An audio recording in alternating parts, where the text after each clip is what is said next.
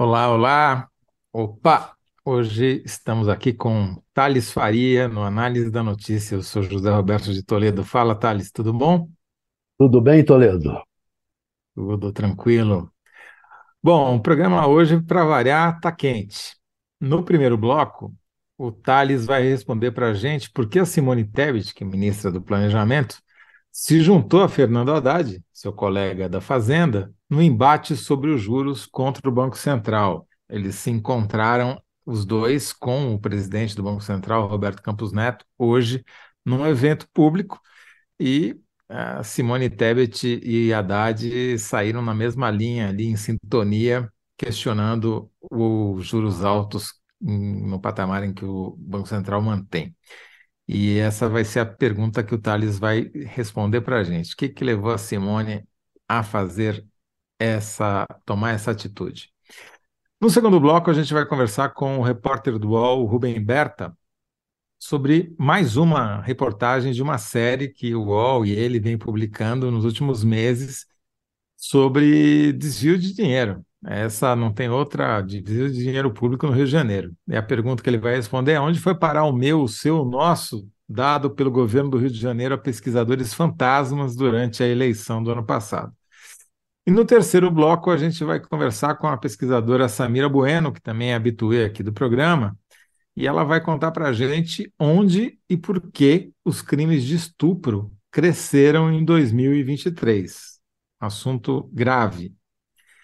Pois bem, sem mais delongas, Thales, vamos para tentar responder a pergunta, e você sabe, o Thales vai responder, vocês também podem responder, e as melhor, a melhor resposta do público vai concorrer com a do Thales numa enquete aqui mesmo, tá bom?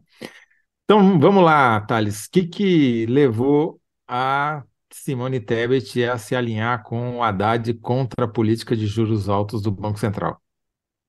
Pois é, é, esse foi o ponto surpreendente hoje do encontro dos dois no debate lá no Senado, promovido pelo presidente do Senado, Rodrigo Pacheco.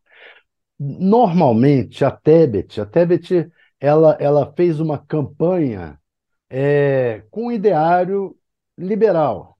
Né? Ela se, se cercou de economistas liberais e frisou sempre, durante toda a campanha, que ela não estava na linha do PT, na linha heterodoxa da economia e que achava que tinha que centrar é, os pés numa, numa, em, em medidas liberais para conter a, a de ajuste fiscal para conter inflação, etc. E tal. Aí teve. E durante esse tempo todo de governo, mesmo nos encontros com o Roberto Campos Neto e com, do Haddad, com Haddad, ela tem sido ali meio meio-campo, fazendo meio-campo. Mas nesse seminário agora, a, a Simone Tebet foi a grande surpresa. Ela foi mais radical do que o Haddad. Não é? O Haddad, o Haddad é, veio com, aquela, com aquelas teses do PT de sempre, corretas. Eu, eu acho até correto que você tem que ter uma. Se você mantiver os juros no patamar de 13,75, que é o patamar que está agora, não vai ter condição de crescimento. Né? É, mas é uma coisa que o Haddad sempre vem defendendo, não tem surpresa nenhuma nisso. Assim como o próprio Roberto Campos Neto não tem surpresa nenhuma em ele dizer o que disse que o Banco Central toma decisões técnicas e ponto final. Quer dizer, meio que não abrindo espaço para, para o diálogo, para a conversa. Né? É, é, também não surpreende, porque o Roberto Campos Neto é um cara que foi nascido e criado no ambiente das finanças, é neto do Roberto Campos, né? no ambiente das finanças, no, ambiente da economia ultraliberal. Né? Então, eh, não, teve surpresa nenhuma ele dizer que, que é o império da técnica, que o Banco Central é o império da técnica e, portanto, detém a razão dos números, e essa razão é o que determina tudo. Né? Digamos surpresa... que o Roberto Campos Neto poderia ser apelidado de Bob Fields III, sem nenhum demérito. Né? É, exatamente. É, Bob Fields era o apelido do avô dele, é. ter uma grande proximidade de, em vários campos, inclusive ideológica, com os Estados Unidos. Exato. Então ele era o Bob Field terceiro, né? o, é. o Roberto Campos terceiro. Então não surpreendeu. O que surpreendeu foi a Simone vir dizendo que o. Deixa eu ver se eu acho até a frase que ela disse, usou. Ela, é, ah, o Banco Central não pode considerar que suas decisões são apenas técnicas, também interferem na política. Quer dizer, ela mostrou que ela está com uma visão diferente um pouco daquela da campanha eleitoral. A questão política é, é, tem, é decisiva, tão, quase tão decisiva ou tão decisiva quanto a questão econômica. E também a questão social. Então, é, o, o, qual é a, a grande novidade disso? É que a Simone Tebet ela já foi até prefeita, mas ela não, não participava de uma discussão macroeconômica. Como ministra, ela entrou no mundo real, tendo que juntar a macroeconomia com o mundo real. E aí ela meio que abandona o ideário liberal, não abandona, mas diz: ó, tudo bem, eu sou a favor da, do Banco Central independente, sou a favor de uma série de coisas, mas o mundo não é apenas números e técnicas e tem a ver também com a questão política, com a questão social, com investimento. Se não houver, se os juros não baixarem, a economia. Eh, quer dizer, ela está tendo que lidar agora com um orçamento que é o seguinte: se não tiver, é, se continuar os juros nesse patamar, a conta não fecha. E não fechando a conta, não há como é, sustentar o Bolsa Família, sustentar a, a, a necessidade social do mundo real. E é isso que foi a grande, eu acho que foi a grande surpresa desse encontro. Foi a mudança da Simone Tebet. É, nada como uma dose de realidade para alinhar as perspectivas ideológicas, né? É. No caso da Simone Tebet, também tem um outro fator, quer dizer, é, como você disse, o Ministério do Planejamento é responsável pelo orçamento, né? Quem planeja as contas do ano seguinte e aloca recursos.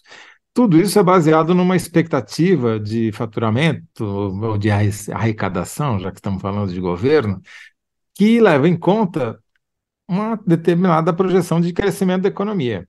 Com a taxa de juros na casa do passaralho, fica difícil é, eles atingirem uma taxa de crescimento que sustente as projeções que o governo está fazendo, né? E aí, daí a declaração do Haddad não é de que isso, não... é que cada pontinho na taxa de juros aumenta, não só você não vai ter arrecadação, porque dificulta o crescimento, como aumenta o gasto do governo estupidamente. Consome, consome com juros, vai pagar para a rentista. Exatamente. Agora, é, ela está, talvez, é, se dando conta de que se isso não acontecer, a redução da taxa dos juros, o governo não vai entregar o que prometeu, e em o governo não entregando o que prometeu, ela não tem muito a prometer para os seus eleitores daqui a sei lá quantos anos, quando ela pretender eventualmente deixar o governo para entrar numa eleição. Será uma das culpadas pela debacle que possa ocorrer em função de não ter resultados na economia. Aliás, é isso que a oposição aposta. Né? Aposta que o caminho para derrubar o Lula é a economia ir mal. A economia. Sim. Daí também um pouco a, essa irritação do Lula com Campos Neto, porque o Campos Neto é, fez campanha ostensiva pelo Bolsonaro. No dia da eleição, vestiu verde e amarelo e foi lá para fazer o voto dele com. E depois da eleição, continuou no grupo de ministros do governo Bolsonaro. Né? É, então, então aí, aí fica aquela pulga atrás da orelha do Lula. Esse cara tá jogando para derrubar o meu governo, para dar tudo errado? Será que é isso? Será que não? A Simone não pode, é, de forma alguma, embarcar numa dessa, né? Vamos ouvir aqui o que, que as pessoas estão falando para a gente, tentando responder à pergunta que eu te fiz. Né? Então, a Lucélia Lima diz o seguinte: Tebet e Haddad afinados mas ainda não sei se Tebet é a maior esquerda dos liberais ou se Haddad é o mais liberal das esquerdas, né? A piada clássica que se faz sobre o Haddad de que ele é o mais tucano dos petistas. A Margarida von Schwenk disse o seguinte: porque assim fica bem com a esquerda, a Tebet, né? E com a direita civilizada e obtém apoio e visibilidade para a futura candidatura à presidência. Danilo Sotero Rogério diz: porque ela, Simone Tebet, tem pretensões políticas futuras e não pretende ganhar dinheiro somente com especulação financeira. E, finalmente, o João Carlos Macruz diz o seguinte: Tebet é uma pessoa de negócios, ligada ao agro, portanto, desde sempre contrária a juros altos. Está longe de ter mudado de lado. E a Graziane Ramos, para Tebet se destacar de forma responsável, não tem como ela encampar o discurso de que os juros devem ser altos. Há uma certa, é, com diferentes matizes, há uma certa concordância de que se trata de realismo político, né? o realpolitik Real que a, a Simone Tebet fez é, nessa quarta-feira. Agora, nessa quinta-feira, perdão. Agora, antes de chegarmos à nossa síntese, Thales, é, queria perguntar para você se como é que você vê a perspectiva de o governo conseguir ou não atingir as suas metas para 2014. Pergunto isso, as metas, desculpa, para 2024, no, no âmbito do arcabouço fiscal. Pergunto isso porque é outro liberal que não mudou de lado, que é o Armínio Fraga, foi presidente do Banco Central, é, diz o seguinte, que esse arcabouço pode se revelar um grande fiasco para o Brasil, né? Dessa declaração hoje, colocando em dúvida a principal política econômica do Fernando Haddad e, por tabela, da Simone Tebet. De onde você acha que veio essa declaração? É só números e técnicas? Eu acho que também sim, também sim, porque é o seguinte: se é números técnicos e políticos, porque é o seguinte: se é, o arcabouço vai agora para o Congresso, é, ele ainda vai ser mexido, vai ser votado. Se ali é, for aprovado um virar um, um Frankenstein, dá tudo errado. O que, que o Lula precisa? Basicamente, precisa de uma reforma tributária. Ah, se não tiver, se não aprovar a reforma tributária, o arcabouço não funciona. Por quê? Porque ele vai precisar, como você disse há pouco tempo, aumentar a arrecadação. E para aumentar uhum. a arrecadação, só vai ter um caminho: é reforma tributária. É, então, e vai ser muito difícil ainda aprovar essa reforma tributária. Aprovando a reforma tributária, também tem que ter um arcabouço que não seja um Frankenstein. Tudo isso vai depender de quê? Do Congresso. Se, como é que vai ser a relação de Lula com o Congresso? Como é que vai ser o, o nosso Arthur Lira vai boicotar, não vai boicotar. Temos agora a CPI do. Então, tudo isso, a CP, CPMI do, dos atos golpistas. Do 8 de janeiro. Do 8 uhum. de janeiro. Então, se, se ali a coisa no Congresso desandar, não tem ajuste fiscal que possa ser feito. Não, não há fórmula milagrosa para arcabouço fiscal. Então, eu acho isso. Agora... Eu acho que é possível que dê errado uhum. o arcabouço. Levando em conta que a primeira votação de interesse do governo ocorreu essa semana na Câmara dos Deputados, que foi a votação da, de caráter de urgência, da caráter de urgência para é, uma medida de interesse do governo, que é a PEC que é, PEC não, a, a, Projeto a legislação exatamente que vai tentar regulamentar as redes sociais. E o Arthur Lira precisou até dar uma manobrada ali no orçamento, em vez no orçamento não, no regimento interno da Câmara, para que a urgência fosse aprovada por maioria simples e não por maioria qualificada, ou seja, não por metade mais um de todos os deputados que existem, mais apenas daqueles que estavam presentes para votar. Isso é um mau sinal, não foi, não? É, mas deixa eu te dizer, primeiro, essa manobra do Arthur Lira é, já é anterior a essa votação. Ele já tinha mexido no, no regimento para ter essa possibilidade de ele determinar se algumas votações são por maioria simples ou por maioria, ou por maioria absoluta, né? Uhum. É, maioria simples, que é, é a maioria dos presentes, maioria absoluta é a maior parte dos deputados da Câmara. Uhum. É, então, ele, ele, ele já tinha feito essa mudança no regimento antes. Até foi contra o, o PT, foi a favor do Bolsonaro quando ele fez essa, essa mudança no regimento. O que ocorreu na votação dessas fake news? Ocorreu que tinha sido feito um acordo, e nesse acordo o PL tinha aceitado que vamos votar sem precisar, vamos aprovar por voto simbólico. E chegou na hora H lá, o PL rompeu o acordo e disse: não, não quero voto simbólico. Mas isso tinha sido feito um acordo, que deixou o Arthur Lira muito irritado.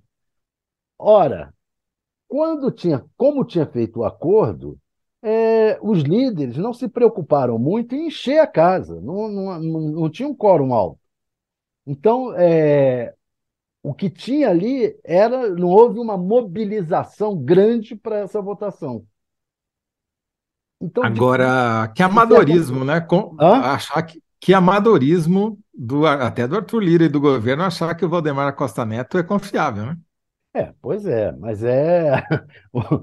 O Arthur Lira está lidando com o PL, é, é, conviveu com o PL durante quatro anos. E para ele era confiável, tudo ali, só que eles estavam do mesmo lado. Agora hum. o Arthur Lira mudou um pouquinho. O Arthur Lira está meio que no meio do caminho entre o Lula, entre o governo e a oposição. E o PL está completamente. Então ele ainda ainda está com aquele vício é. da relação antiga com o PL. Ele está descobrindo quem é o Valdemar. Quem é. Não, ele sabe quem é, mas ele não sabia, não estava acostumado a, a conviver com isso. Tá certo. Olha, Thales, a gente precisa chegar na nossa síntese, que já estouramos aqui o nosso tempo, temos que entrevistar o Rubem Berta. Então, vamos lá, rememorando a pergunta. Por que Simone Tebet se juntou a Haddad no embate sobre juros contra o Banco Central? Comando do Ministério do Planejamento jogou Tebet no mundo real. O fato dela comandar né, a prática é. mudou a teoria. Na prática, a teoria liberal é outra. É. Tá certo. Então, comandar o Ministério do Planejamento jogou Simone Tebet no mundo real, diz Thales Faria, muito bem. Vamos ver agora qual vai ser a resposta escolhida pela produção para ir para o embate contra o Thales Faria no nosso na nossa Eu só enquete. Não gostei porque faltou gracinha nesse título, né? Faltou um. É... Mas vamos ver, vamos ver como é que você se sai aí. Muito bom, vamos agora para o nosso furo, e é um belo furo. Temos aqui conosco o repórter do UOL, Rubem Berta. Tudo bom? Rubem está aí na linha? Acho que você está mudo. Agora foi. tudo bem? Tudo bem, tudo bem. Falei que ia voltar, né, com essa mesma história. Já, já Sim, prometeu e cumpriu. Olha, tá melhor que a Simone Tebet aí, tá cumprindo as promessas de campanha. É, Rubem, a pergunta, bom, você vai, a gente vai recapitular, começar recapitulando essa história longa que você vem contando já desde o ano passado, que é um escândalo que está acontecendo, que aconteceu durante, principalmente durante a eleição é, no governo do Rio, especificamente numa universidade estadual.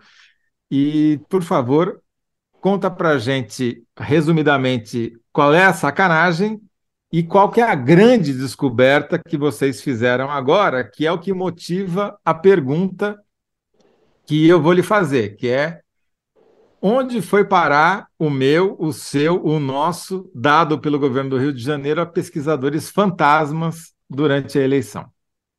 Pois é, né? Enfim, a gente, a gente conseguiu contar pelo menos uma parte né, de, dessa história. Assim.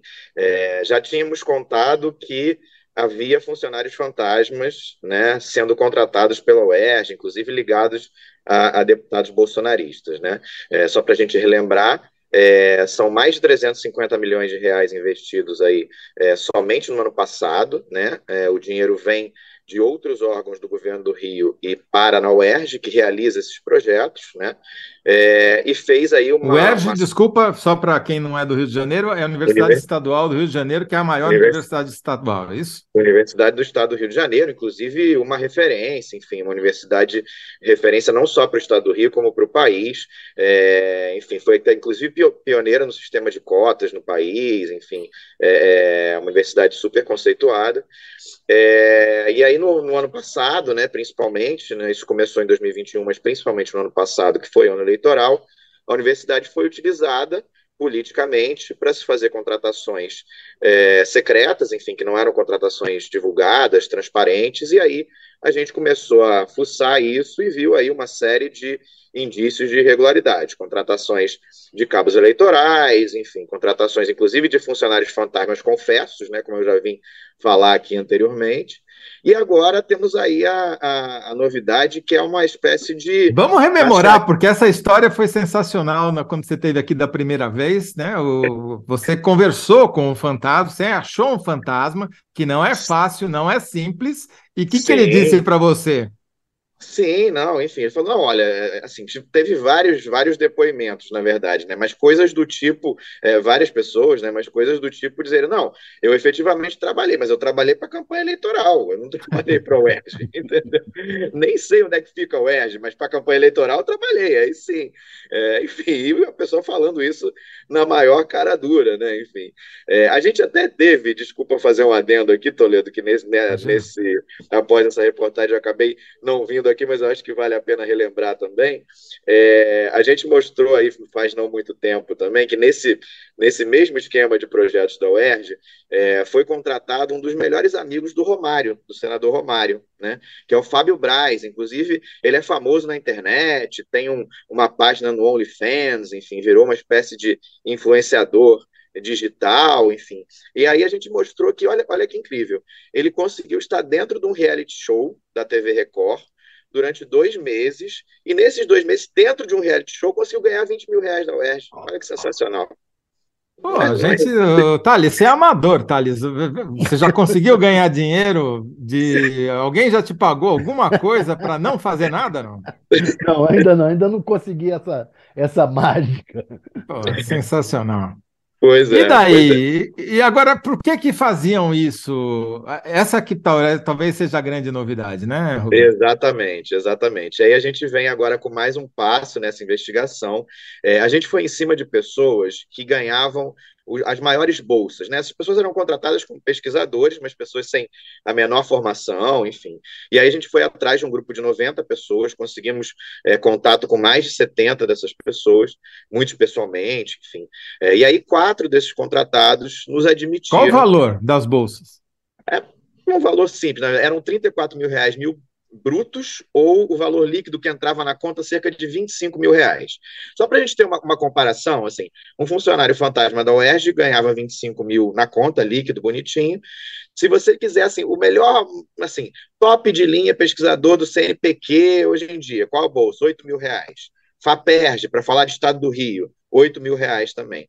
Agora, funcionário fantasma da UERJ, 25 mil reais na conta, bonitinho. Todo mês. Todo mês todo mês ali, bonitinho. Ganharam por pelo menos três meses 25 mil reais ali na conta.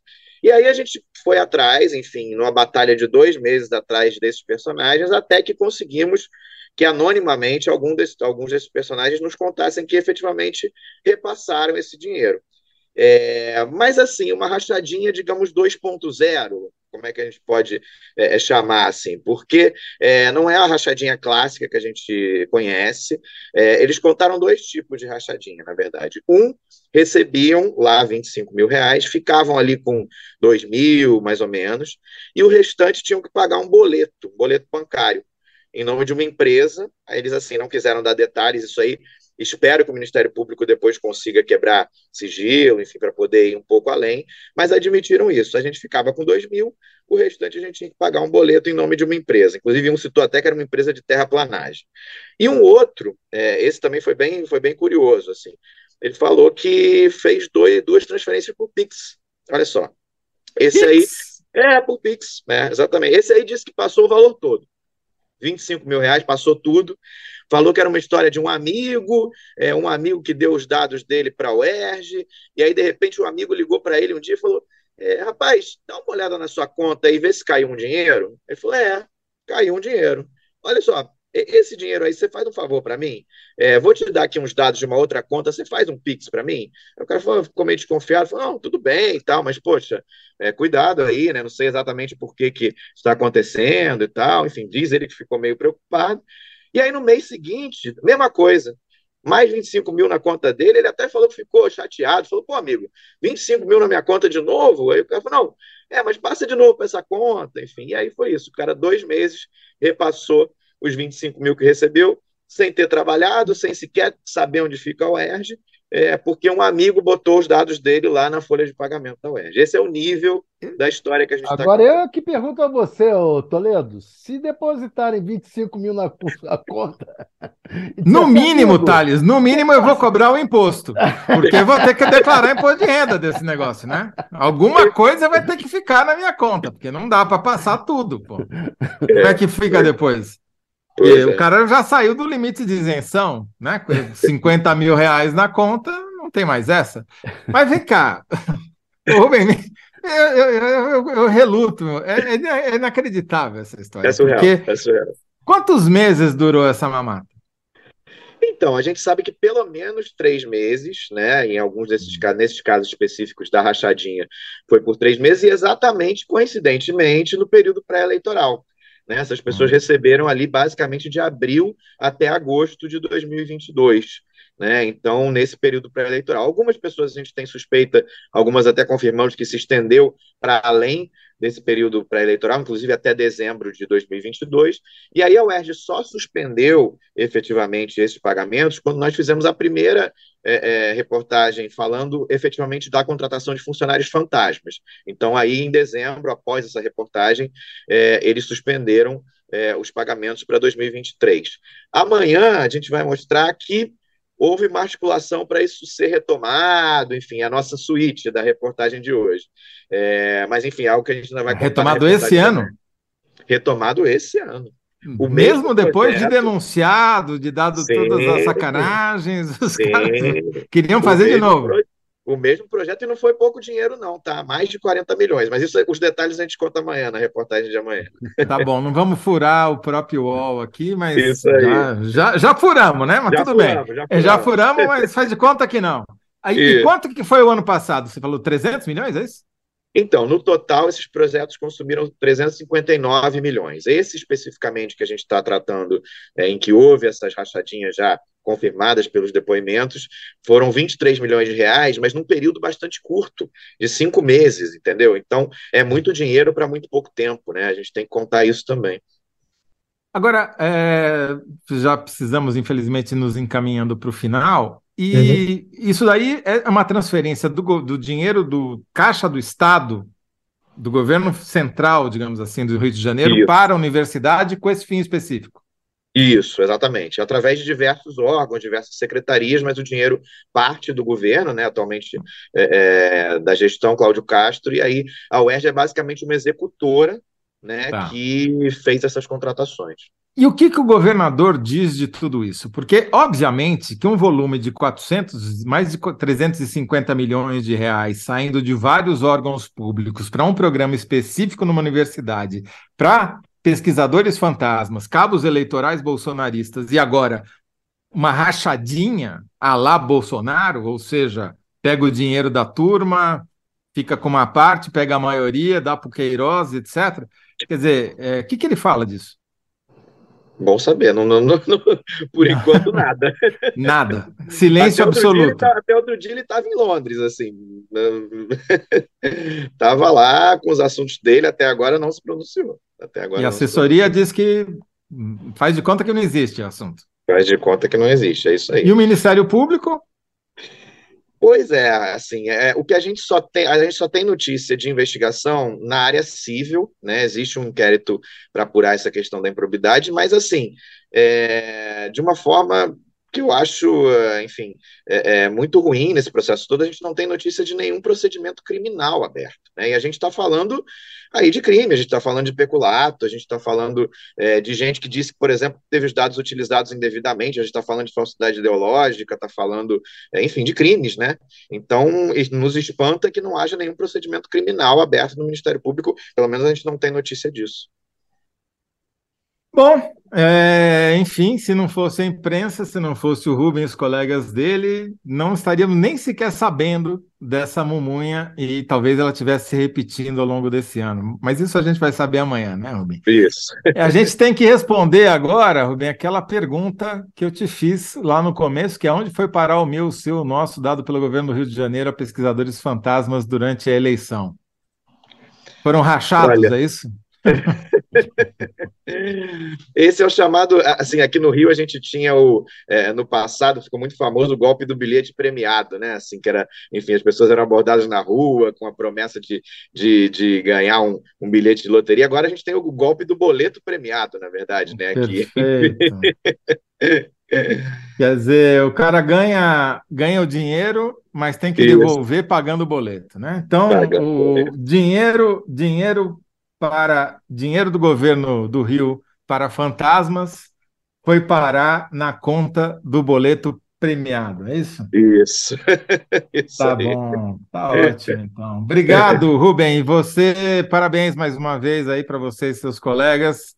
Obrigado. E continue nos vindo, voltando aqui para nos contar a, como é que essa história vai acabar, se é que ela vai acabar, né? Sim, seguiremos. Muito obrigado, Toledo. Grande abraço. Muito bom. Obrigado, Rubem.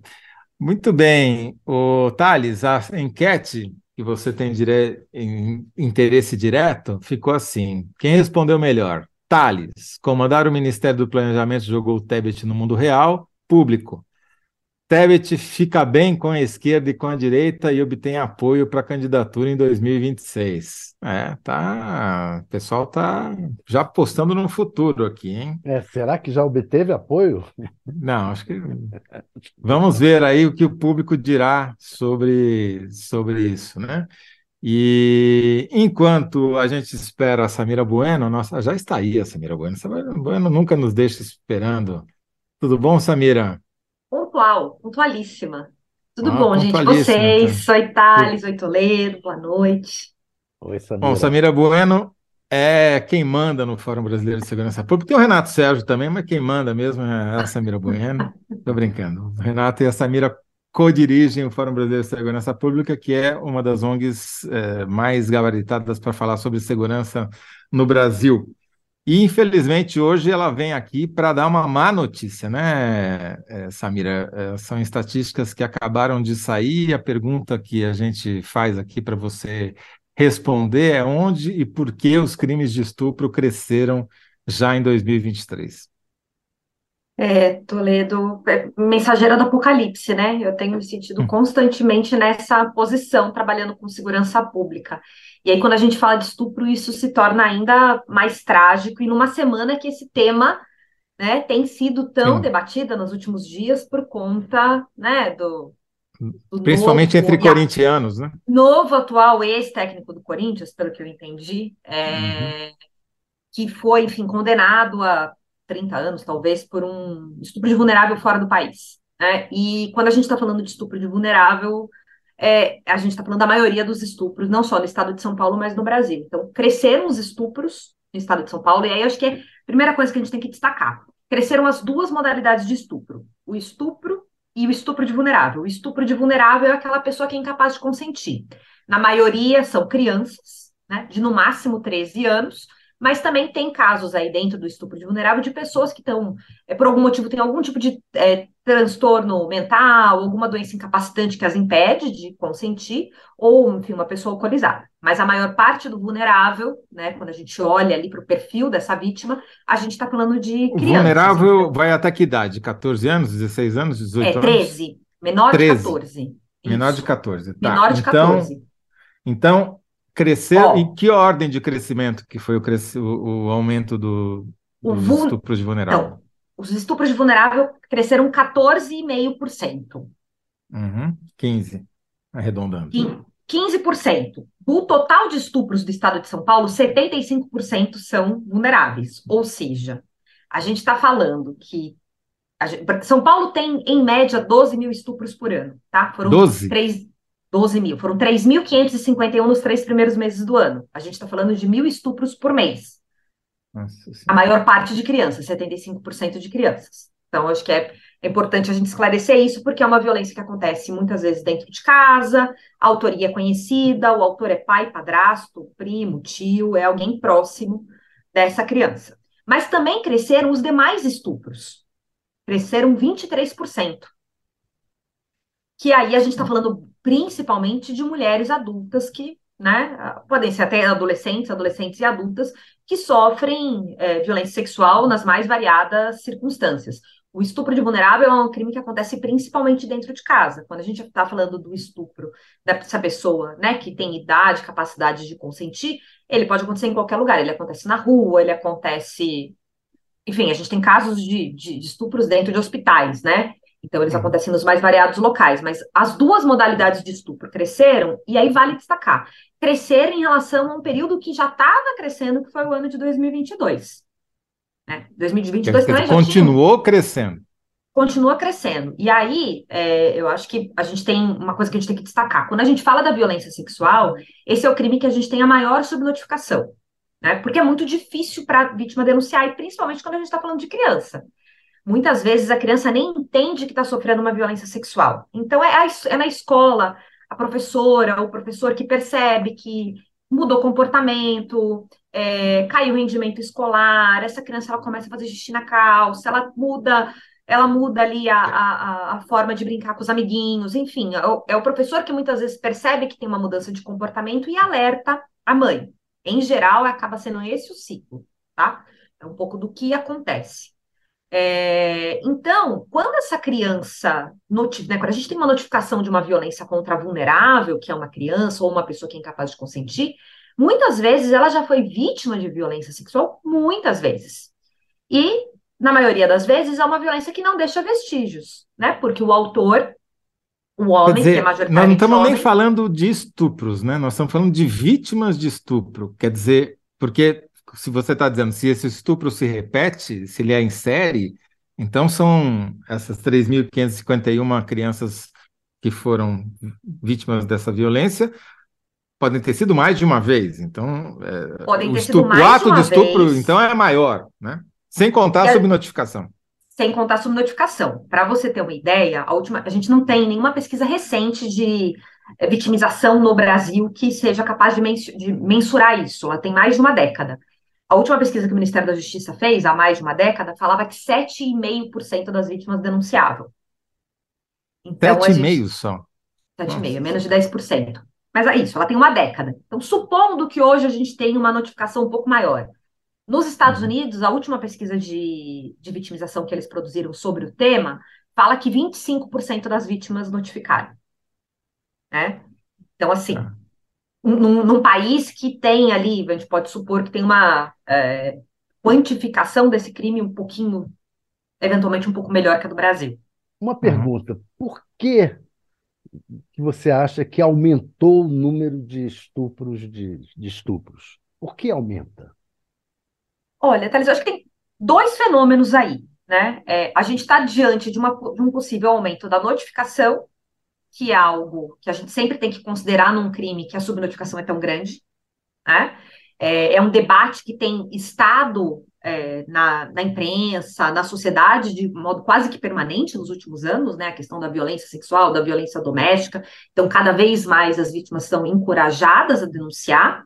O noticiário que... estimula, você acha isso? Por exemplo, esse noticiário do Cuca, o noticiário sobre o Robinho, enfim, esses casos notórios. Eles, de alguma maneira, ajudam as mulheres a tomar coragem e, ou as vítimas a, a denunciar?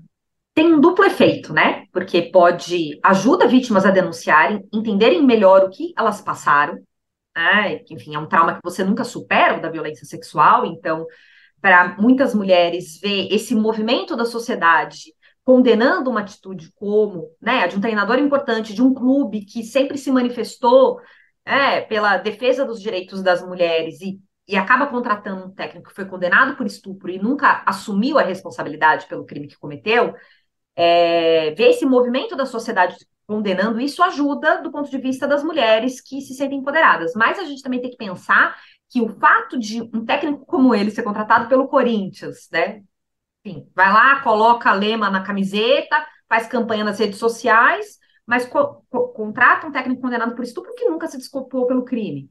É, quando a gente vê o Robinho, né, a tentativa de contratação uhum. recente do Robinho, que está aqui, né, a gente vê o Daniel Silveira, é, Daniel Silveira? Confundi o nome do jogador, Silva, né? Daniel... Daniel Silva. Daniel Silveira Silva. é o político. É. O Daniel Silva cumprindo pena por violência sexual fora do país. Isso é muito, assim, é uma mensagem muito ruim dos clubes e também, né? Enfim, a sociedade tem que fazer a cobertura, é claro. Né, a imprensa tem que fazer a cobertura, mas é uma mensagem muito ruim para a uhum. sociedade de que Olha, é, é, é Daniel Alves, alguém... Daniel Alves, antes que o Daniel gente, Silva nos, Daniel... Nos, nos, nos, processe aqui, o Daniel Alves, o lateral Ai, direito da seleção brasileira. Vou, vamos, vamos, vamos, vamos, refazer, então. Daniel Alves, o jogador né, é, da seleção brasileira. Poxa, ele foi o, o capitão da, da seleção brasileira na última Copa do Mundo e ele está cumprindo pena de prisão por violência sexual e ele tentou de todos os modos escapar dessa situação, né? Então, acho que isso também mostra um pouco o quanto está enraizado na nossa sociedade, é, inclusive essa dificuldade de entender quais são os limites de uma relação é, sexual, né? Porque isso está muito claro, é, uhum. tanto no caso do Robinho quanto no do Daniel Alves. Entendi. É verdade então, que as fala, crianças. É verdade que as crianças vítimas de violência é, uma parte delas se torna também é, violentadores? Olha, a gente não tem estudos que comprovem isso. Na verdade, tem algumas tentativas, alguns levantamentos na área médica que vão tentar mostrar uma correlação, mas o que a gente encontra é principalmente pessoas vítimas de violência que eventualmente se tornam autoras depois de uma violência, né, de violências muito graves durante a infância, mas não tem uma correlação direta, né? É, é, não dá para dizer que os autores. Isso tem muito mais a ver com formação cultural, né? E, porque a gente está falando de, de comportamentos que são aprendidos socialmente, culturalmente. Quando a gente está falando de violência sexual, a gente está falando de uma violência que é baseada no poder, a ideia de propriedade, que é um pouco que a gente vê também no feminicídio. Né? Então, esse homem ele entende que ele pode subjugar essa mulher a seu bel prazer, independente da vontade dela ou não, que é a mesma lógica do feminicídio. Esse homem que tem uma visão super né, sexista do mundo e que não aceita que a mulher se divorcie dele, por exemplo, e aí ele acaba é, assassinando a companheira porque ele não aceita o término de uma relação. Então a gente está falando mais de uma relação calcada em comportamentos sociais do que eventualmente ligada a traumas, mas claro, Agora, se de alguma pesquisa, maneira, você acha de tudo. Sim, de, de alguma maneira, né, Samira, a própria propagação do crime muitas vezes, a maioria das vezes que, né, que sai impune, né? Até pela subnotificação, pela dificuldade de, de fazer essa notificação, etc. É uma propagação cultural também, né? Porque você vai transformando, normalizando esse tipo de, de comportamento entre gerações, daí vira uma epidemia mesmo. Agora, eu, eu fiz tava... uma conta. Fala. Eu, estava lendo as matérias sobre que cobriram o caso do Cuca na época, Uhum. E é um show de horrores a, forma como a imprensa retratou o caso.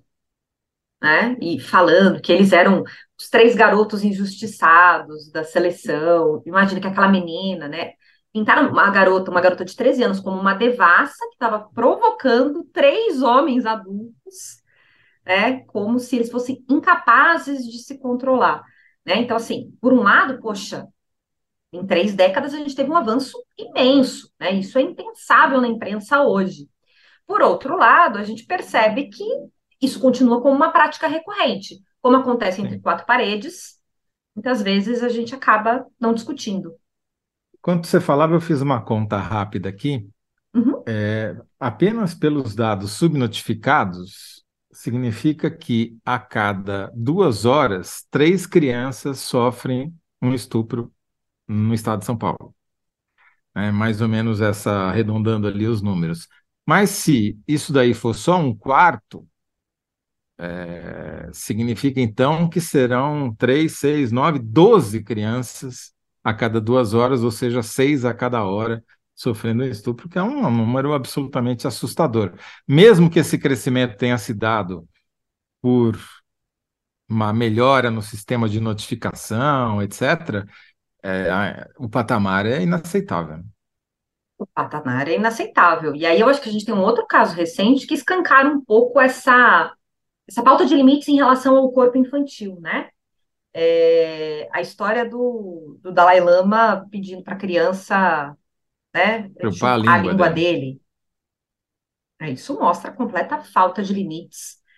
Não, não é algo exclusivo do contexto brasileiro, é importante que se diga, né? Uhum. É, mas no mas comparativo algo... com o resto do mundo, como é que está o Brasil?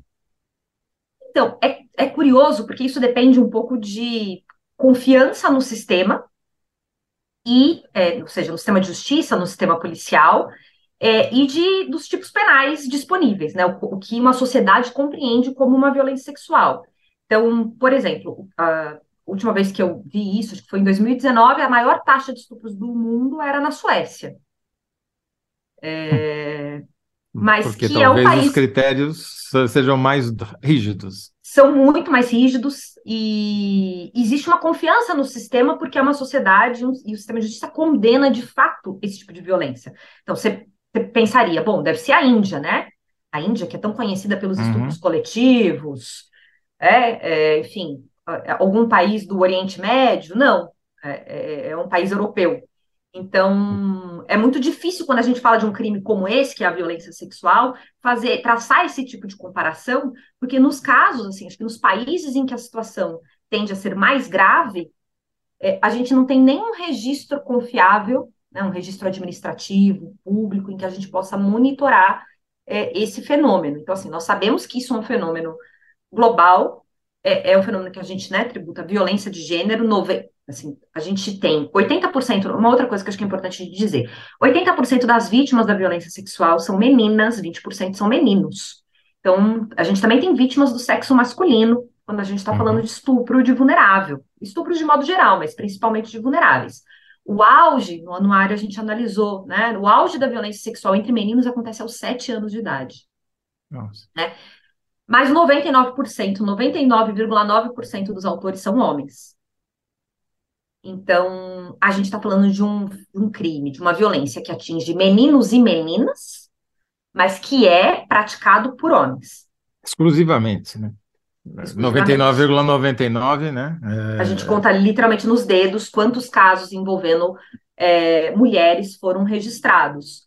Então, a gente está falando de um tipo de masculinidade muito violenta, né? Que precisa ser é, debatido, especialmente porque a gente está falando hoje do aumento da violência sexual, mas cresceram os feminicídios também no estado de São Paulo no primeiro trimestre. Então, é isso que então, eu ia justamente te perguntar, quer dizer, porque se a explicação oficial é que cresceu porque cresceu a notificação, porque as pessoas estão mais atentas ou confiando mais na justiça, é. ou na polícia, seja o que for, é, como se explica então o crescimento de outros crimes, como quais outros cresceram? Olha, Toledo, eu acho que a primeira notícia que a gente tem que dar, que é a notícia ruim para o governador Tarcísio, é que cresceu tudo o que mais importa. Né? Do ponto de vista dos indicadores de criminalidade, todos os indicadores efetivamente importantes cresceram.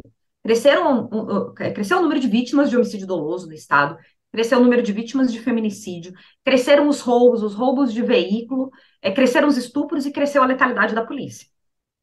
Então, todo mundo matando mais e roubando mais. Exato. Então, assim, cresceu a violência contra a mulher? Cresceu. Mas cresceram os crimes contra o patrimônio também. E cresceram os crimes contra a vida de modo geral, os assassinatos de mulheres, mas também né, os homicídios de modo geral. Então, a gente está falando de um crescimento de praticamente todas as modalidades de violência. E esse é um é crescimento. Um problemão, hein, para o Tarcísio, que colocou isso como uma grande. Sim. É, é uma verdadeira né? epidemia, isso, né? Agora, e, e, esse crescimento é, é, pode ser sazonal ou é vis-a-vis o mesmo período do ano passado? Como é que é feito esse cálculo? Vis-a-vis o mesmo período do ano passado, a gente está comparando o primeiro trimestre de 2023 com o primeiro trimestre de 2022. E aí, de novo, estamos falando de crimes que já estavam crescendo no ano passado.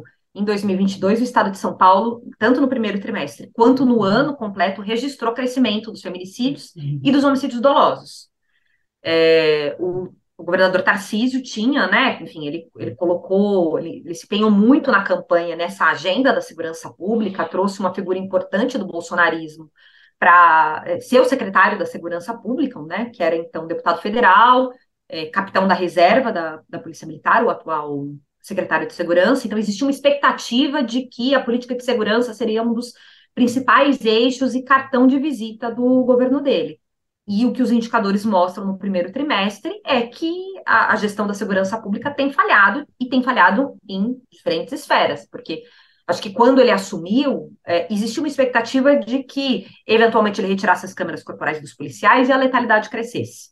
Né? Então, existia uma expectativa de que é, é, uso abusivo da força policial haveria um crescimento, mas que eventualmente essas novas ações que eles é, é tanto propagaram e falaram na campanha, fariam frente é, aos crimes patrimoniais e outras modalidades de violência. E não foi o que aconteceu. Né? Então, veja o que está acontecendo no centro de São Paulo, a epidemia de roubos que a gente vive, de roubos de celular, roubos com violência. Então, a violência, de modo geral, está crescendo em São Paulo. E você diria que esse aumento, quer dizer, Quanto foi o aumento da letalidade policial? Quer dizer, quanto, quão mais os policiais mataram no primeiro trimestre desse ano em comparação ao primeiro trimestre do ano passado?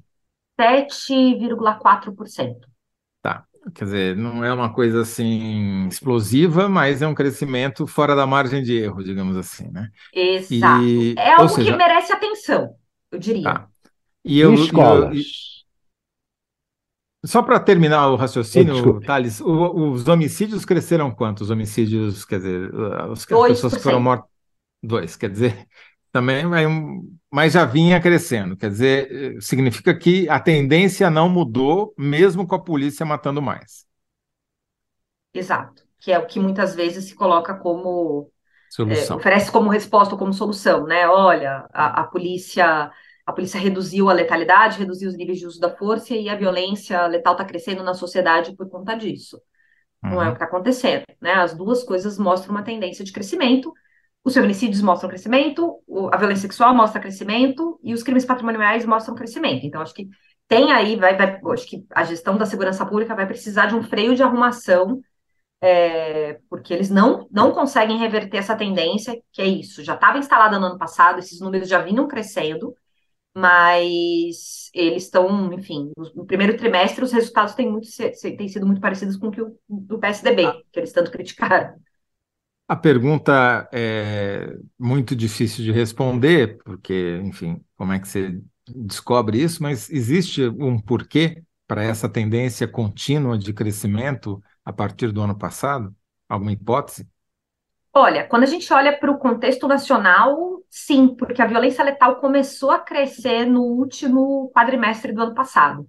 Então, a gente tem levantado muito como possibilidade, como hipóteses, um acirramento das relações sociais, essa excessiva polarização, o avanço da extrema-direita, o, né, o clima de animosidade que o processo eleitoral criou na sociedade. Então, até porque é isso, a gente viu o crescimento de diferentes formas de crimes de ódio, a gente viu é, é, o crescimento dos feminicídios, da violência contra é, pessoas LGBT.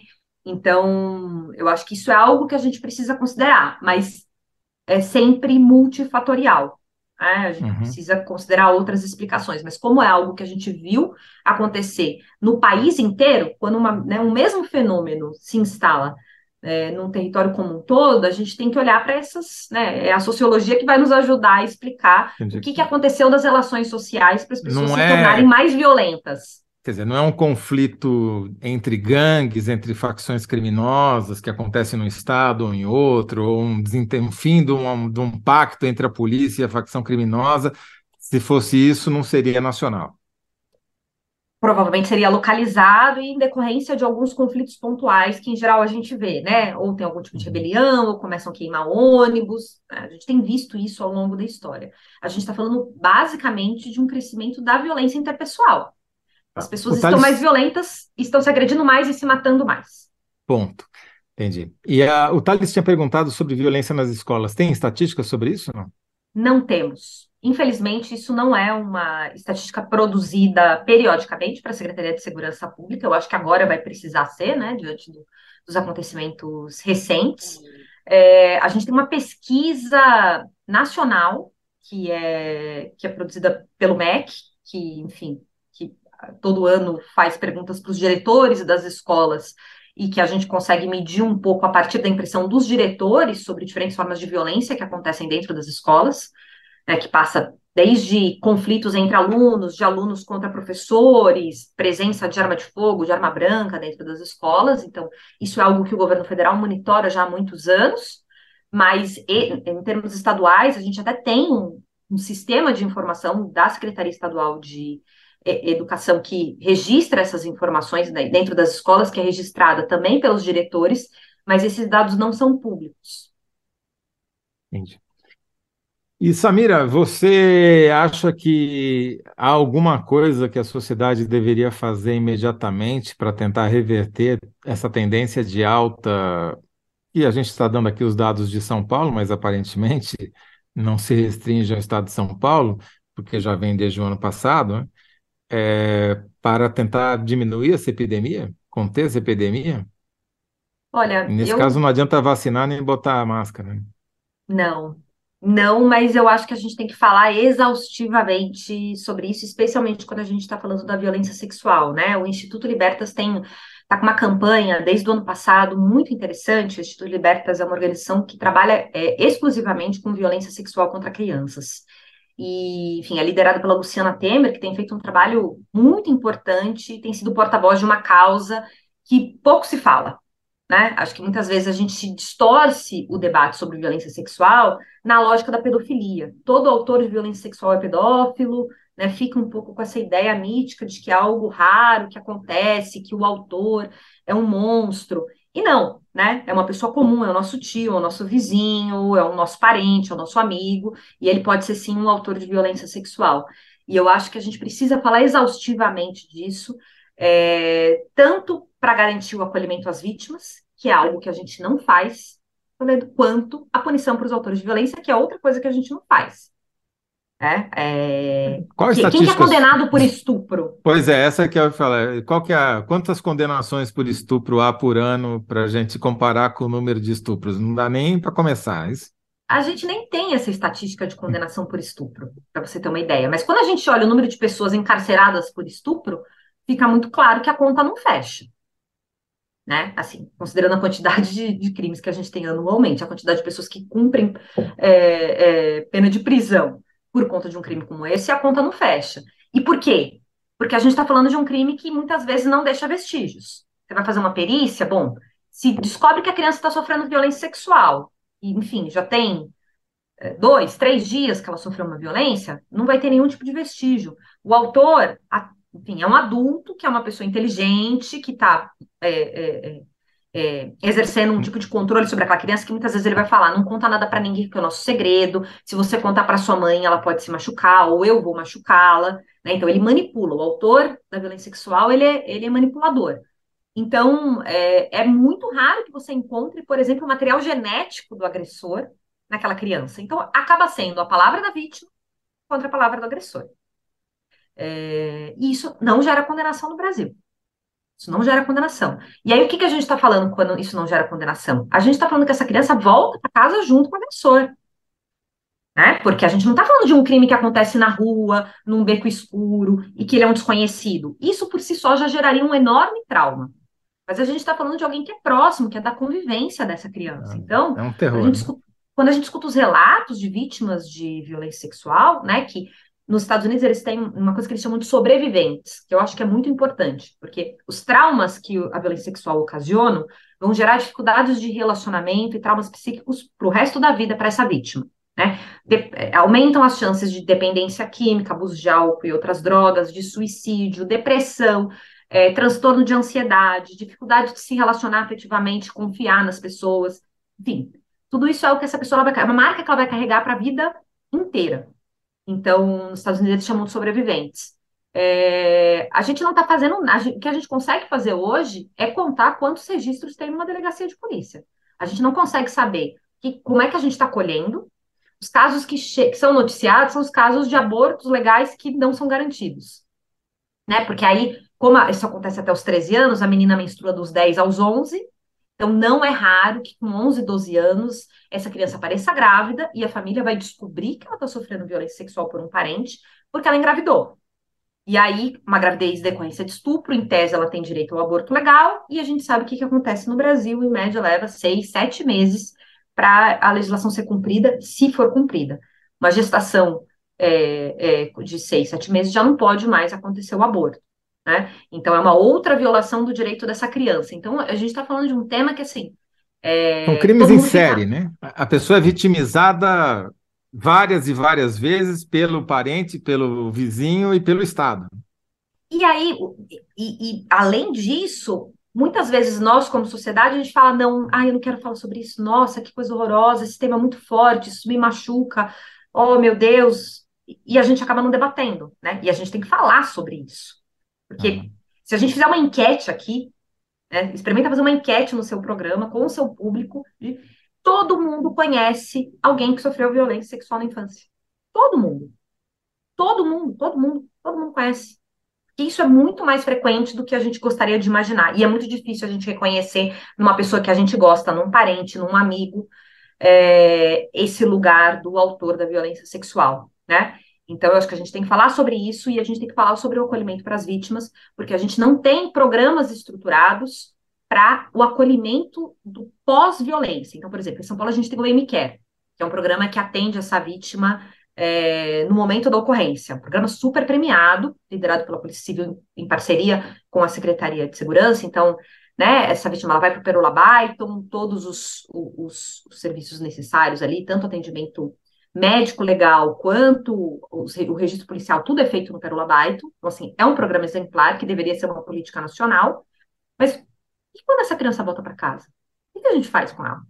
Uhum. Eu que trabalho com esse tema, eu já vi as histórias mais horrorosas que vocês podem imaginar. Quem, quem dá aula é, em, em, escola é, de ensino fundamental, todo professor tem uma história para contar sobre isso no estado de São Paulo. Vai, vai numa escola pública e conversa com os professores. Todos eles sabem que isso uhum. acontece nas salas do, né, em que eles dão aula. Então, é, eu acho que se a gente não falar, a gente não conscientiza a população da urgência desse tema. Tá.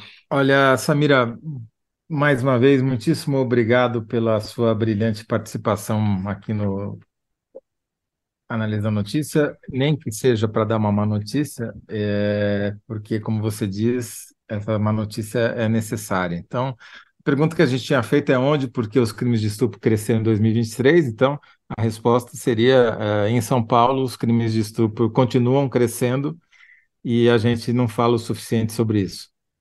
Exato, acho que é isso, porque, até porque o, o, o onde é em São Paulo e em todo lugar, né? Do ponto de vista de São Paulo, é dentro de casa, é na rua, né? não é só o de vulnerável, são os estupros totais, então casa na rua e Quer dizer, é, é, é, esse onde talvez seja até melhor do que em São Paulo. Né? Quer dizer, os, os, estupros em casa continuam crescendo e a gente precisa falar mais sobre isso. Né?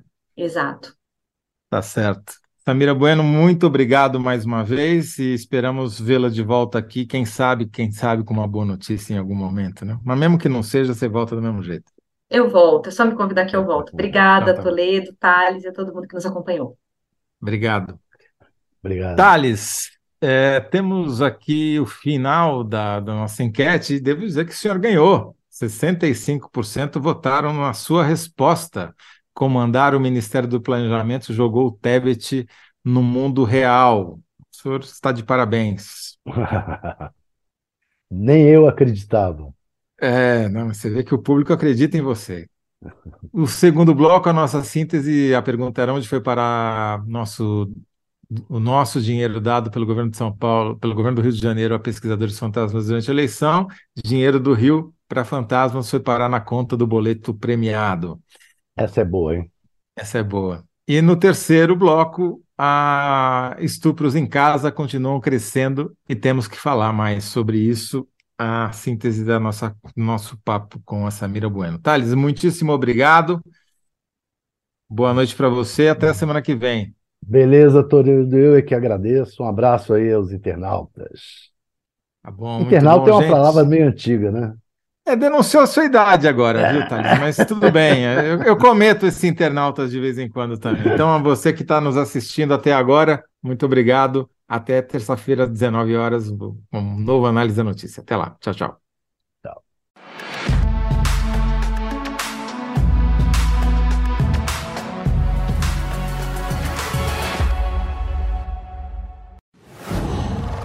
Whoa.